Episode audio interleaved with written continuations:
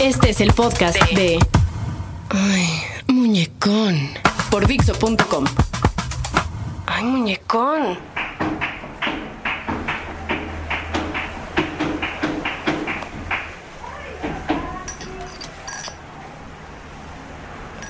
Qué hermosa terraza, en serio. Bueno, me estabas diciendo de la, de tu punto de vista, de las elecciones, a ver.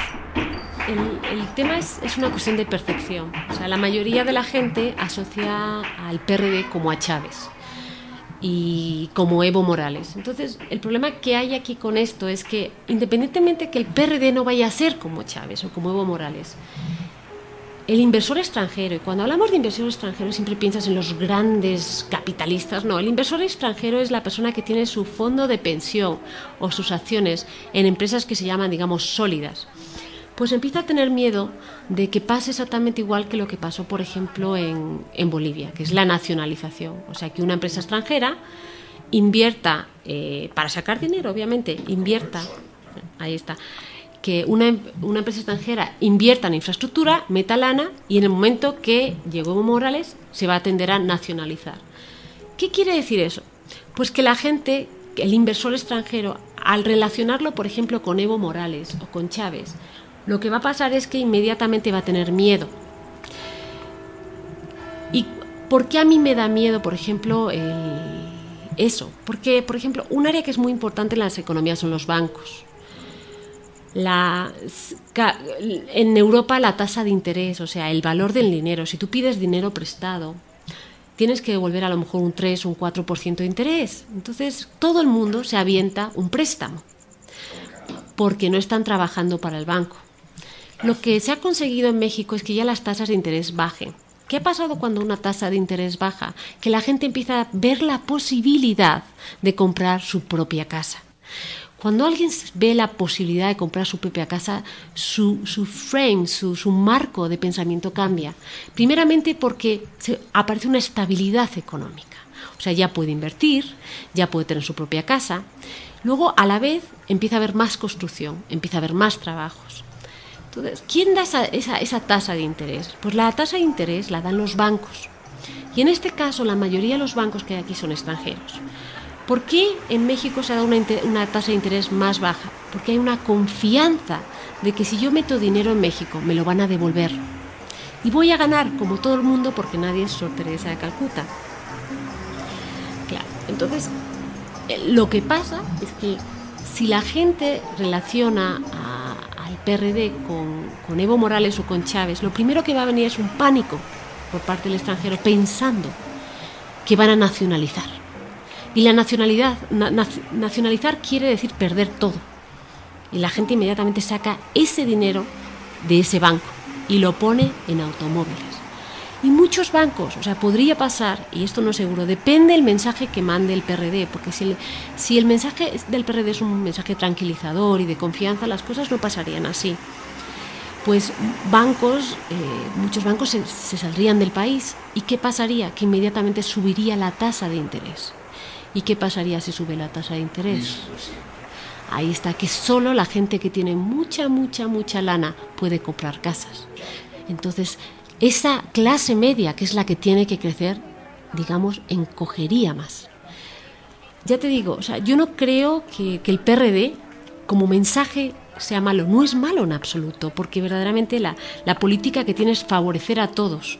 O sea, digamos, buscar una... Ahí está, buscar una mayor igualdad. Y eso está bien. El problema es que a veces el, para favorecer a todos hay que buscar el dinero de fuera, se necesita inversión. Entonces tiene que haber un equilibrio entre el mensaje que mandas a tu gente, decir, oye, vamos a buscar una igualdad, al mensaje que mandas a la gente que tiene el dinero para prestar al país y hacerlo crecer, que es el inversor extranjero.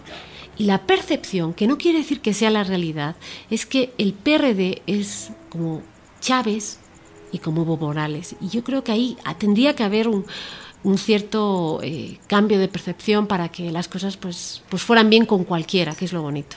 El que la riqueza llegue a las clases más bajas de la sociedad tarda mucho, tarda mucho.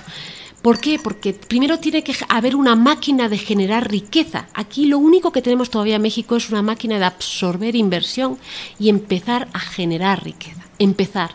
La, la, riqueza va de la clase media a la clase baja. Es exactamente en España pasó lo mismo. O sea, cuando me acuerdo cuando muere Franco que nosotros decíamos, no, es que las grandes empresas vienen y nos utilizan porque somos más baratos. Efectivamente, es así. Lo que pasa es que ya llega un momento en que nosotros aprendemos de esas grandes empresas extranjeras le damos nuestro toque más latino, le damos una pasión y creamos un producto final completamente distinto y empezamos nosotros a crear empresas. México también lo está haciendo. México tiene un CEMEX que es internacional. O sea, no, México ya está empezando también a tener ese tipo de, de dinámica. Hay muchas empresas grandes, la, todo lo que es la telecomunicación también. Ahí está. Entonces, ¿qué pasa con el PAN? Sí es verdad que se tendría que preocupar por las clases más bajas, pero también es verdad que el tema del seguro popular lo sacaron ellos. Que está hecho para aquella gente que no tiene ni IMSS ni ISTE. La gente del IMSS y ISTE ya tiene un tipo de protección. O sea, hubo un intento, pero se tarda mucho. Y, y el tema es, mm, las, a veces no siempre las cosas que parecen bien eh, son las mejores. O sea, ahí está. O sea, el, el, entregar a gente cosas gratuitas se hace muy fácilmente cuando el dinero no es tuyo. O sea, lo que no sabemos nosotros es que un país es como una casa, la economía de una casa. Si tú gastas porque le pides dinero prestado a la gente, dentro de la casa la gente va a pensar, uy, hay muchísimas más cosas. Pero lo que estamos es endeudándonos. Lo que nosotros tenemos que querer de nuestros políticos es que no nos endeuden a nuestros hijos. Entonces, yo creo que ahí la política del, del, PAN, y eso hay que verlo cuando se vayan, porque todos cuando están dentro las cuentas no son claras, ¿eh? O sea, también hay que... Eh, ha sido una política de intentar evitar la deuda externa. O sea, el, intentar evitar cuanto menos posible el pedir dinero prestado. Así es. Y antes de continuar, muchachos, eh, quisiéramos decirles que esto es un simple punto de vista eh, lo más externo posible. O sea, muchas veces eh, cuando hay una querella entre dos personas, o tres inclusive, ¿no? Eh, que están muy realmente enfrascados en lo que ellos piensan, yo tengo razón, yo tengo razón, no, yo, yo, etcétera, eh, no ven las cosas de una manera objetiva, ¿no? Entonces, eh, que es muy difícil. Entonces, viene una tercera persona, ¿no? O una cuarta, y dice, oye, eh, pero ¿qué pasa si tú, ¿no? O no se habían dado cuenta que, o ya vieron que, y la gente dice, Ah, es que eso no lo había visto. Exactamente. Entonces, esto no es para ver quién tiene razón para nada. Simplemente es un punto de vista externo para que ustedes fabriquen su propio criterio. Claro que sí. Y bueno, es plática de Martini. Ahora sí, continúa, mi amor. Eh, perdón. Y sobre todo desde el punto de vista de la capacidad de elegir que tiene este país. Que eso es lo bonito. Y yo creo que la crítica se tiene que hacer en base a la información. O sea, no nos tenemos que dejar llevar. Hay, una cosa que a mí me decía mi profesor que era el pensamiento crítico. El tú crear tu opinión en base no a una fuente de información, a distintas. Y crear una opinión que a lo mejor no es la acertada, pero al menos es la informada. Ya te digo, yo a lo mejor si supiera toda la información sobre todos los partidos políticos, pues a lo mejor mi, mi opinión cambiaría. Y yo estoy aquí para que tú me convenzcas de eso. Para que me des datos fidelignos. Por ejemplo, estábamos hablando de economía. Un, un, un indicador de la riqueza de un país es el Producto Interior Bruto. Claro, es, es un producto que la gente es, intangible, o sea, a ti te pueden... De, intangible porque el, Producto Interior Bruto de tu país puede crecer, pero tú no lo percibes. Lo que sí es cierto es que fijaros que en esta época de también de, del gobierno de Fox tuvieron eh, las Torres Gemelas, tuvieron la guerra, tuvieron la, la, crisis argentina. Cuando, cuando hay una crisis en Latinoamérica, el inversor extranjero lo ve como en toda Latinoamérica. Claro, por la ignorancia. Porque para muchas personas después de Estados Unidos es igual todo. Y no puede ser. Todo es igual. Entonces, se, se fue muchísima inversión de Latinoamérica a China. Y a el India. Ahí está. Y lo más gracioso es que México todavía siguió su, su Producto Interior Bruto constante, siguió creciendo controló, controló la inflación, controló las tasas de interés. O sea, no fue fantástico como se hizo, pero cuando hay una tormenta, yo creo que lo importante es hacer flotar el barco y llegar a puerto. Y en ese aspecto yo creo que ha llegado. Yo creo que el, el, para...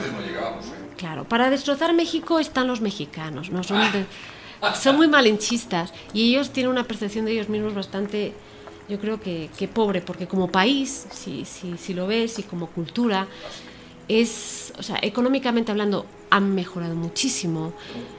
Culturalmente es de los países más ricos que existen. Y el único tema, sí, es que, es que la- las cosas son siempre, es el nivel de expectativas de los mexicanos. Ellos Eso es muy interesante lo que.